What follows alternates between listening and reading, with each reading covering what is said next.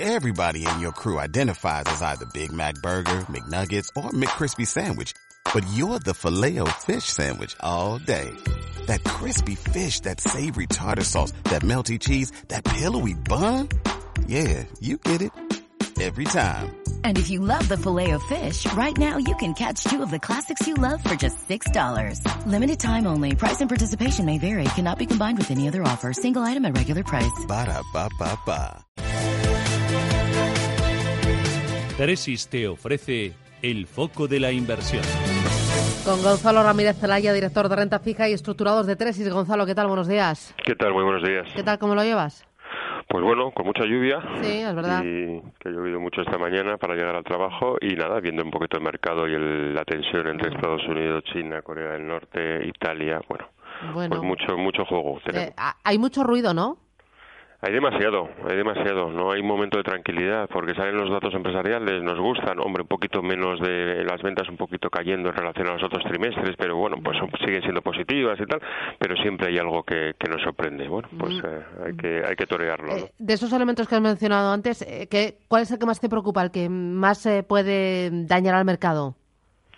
Bueno, yo creo que los temas geopolíticos, eh, eh, al final, em, yo creo que es una tensión que está generando de alguna forma Trump, ¿no? Para, para jugar bien sus cartas. No creo que sea importante, o por lo menos el mercado lo debería tomar así como con esa importancia. Me afecta más, ya que estamos dentro de la, de la, de la zona euro, pues el comportamiento que puede tener Italia, el comportamiento de los bonos y, en definitiva, eh, cómo puede eh, contagiar el comportamiento en España, ¿no? Eso puede ser el, el tema. Eh, el bono italiano, ¿cómo se está comportando? ¿Y, y veis ya contagio o no? Bueno, yo creo que contagio, ¿no? Yo creo que al principio, al principio yo pensaba que iba a ser una muy buena oportunidad para que todos los flujos fueran a España, ¿no? Con un crecimiento sostenido del 3%, una economía que estaba dando unas rentabilidades muy por encima a las de, a las, a las de otros países, pues yo pensaba que efectivamente eso iba a ser muy bueno. Entonces la jugada era mm, descontar y olvidarse de Italia y apostar por España.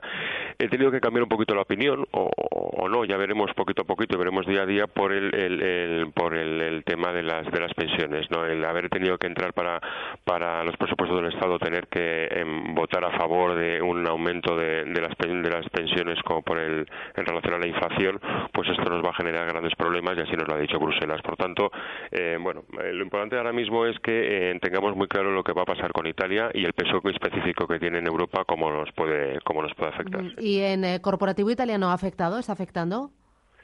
Bueno, estamos sí, sí que está, sí que está afectando eh, el con buen comportamiento que ha tenido y aparte el saneamiento que ha tenido balances tanto los dos bancos más importantes, Intesa como Unicrédito, pues al final nosotros lo, que estamos haciendo es cubrirnos contra contra futuros hasta que veamos un poquito cuál es el, camino que va a tomar. Pero sí, sí que hay sí que hay en riesgo y sí que se está moviendo no solamente los italianos, sino que lo que estamos viviendo el último mes, mes y medio en bonos eh, ha sido una caída eh, impresionante. Da igual que sea flotantes, fijos, duraciones largas, cortas, da igual el sector. Todo el mundo, eh, los spreads de crédito se han abierto y todos los bonos eh, están cayendo. ¿Y, y- y las oportunidades ahora mismo dónde las encontráis? Pues yo creo que sí que hay oportunidades, porque al final eh, em, em, estas caídas tan, tan espectaculares que ha habido este mes y medio nos dan oportunidad de entrada. ¿Por qué nos dan oportunidad de entrada? Porque los tipos, eh, aunque seguimos hablando de los tipos americanos, nadie puede hablar de los tipos en Europa, porque aquí tampoco va a pasar absolutamente nada. Sí que creo que va a haber algún cambio. eh, no, no hay que olvidar el programa famoso este de préstamos a largo plazo para los bancos, que era el famoso LTRO, y luego el, el programa de, de exigencias de- del, del MER, que era el mínimo de fondos propios y pasivos elegibles que tenían que tener los bancos. Todo eso va a desaparecer. Es decir, todo lo que estaban emitiendo los bancos o todo lo, el programa de ayuda que estaba dando el Banco Central Europeo a toda la economía para poder seguir subiendo los bonos en precio, pues eso empieza a terminar en el año 2020. Por tanto, eso que desaparece va a generar menos liquidez en el mercado y posiblemente suban un poquito los tipos, la curva. No es que suban los tipos de interés, pero que es un poquito la curva. Y eso puede afectar. Eh, pero de todas formas, creo que todas esas caídas nos dan oportunidades de compra porque aquí, exceptuando lo que he comentado del ETRO y de lo que puede hacer el Banco Central Europeo, aquí los tipos de interés, a día de hoy la curva de futuros del Euribor nos dice que hasta finales del año 2019 no, no empezarán a estar en positivo. En positivo. Mm, eh, ¿Cuánto tenéis ahora mismo liquidez en, en las carteras? En, en el Unilink que estoy gestionando y las carteras que estamos gestionando, pues tenemos ahora mismo un 20%. Hemos estado, hemos estado en 30% hace, hace semana y media y hemos empezado otra vez a, a- a entrar. Eh, ¿Y habéis entrado sobre todo en qué?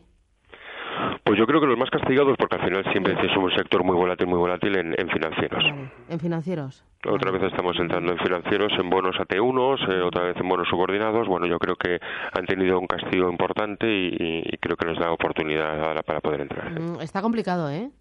Bueno, está, está horriblemente complicado, sí, mm. pero bueno, eso es lo que tenemos que... Es que es complicado gestionar eh, tipos de interés negativos. Eh, nunca hay que, no hay que olvidar que estos tipos negativos fueron para una situación de emergencia y actualmente en la eurozona pues estamos fuera de esa situación, con lo cual debería empezar a cambiar un poquillo. Pero sí que es cierto que no vemos eh, ese cambio por parte del Banco Central Europeo y menos ahora con los sustos que se puede llevar en Italia.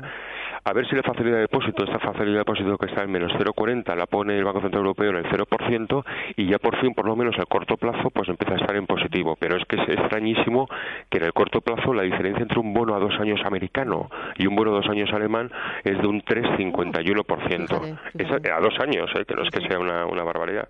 Entonces es, es, impresionante, tiene que cambiar un poquillo. ¿sí? Bueno, bueno, pues nada, lo iremos viendo y lo iremos contando. Gonzalo Ramírez Zelaya, gracias. ¿Has cogido paraguas esta semana, esta mañana cuando has salido a casa o no? He, salido en moto, ¿no? me falta un hervor, porque, porque, pero he salido en moto. ¿A quién se le ocurre?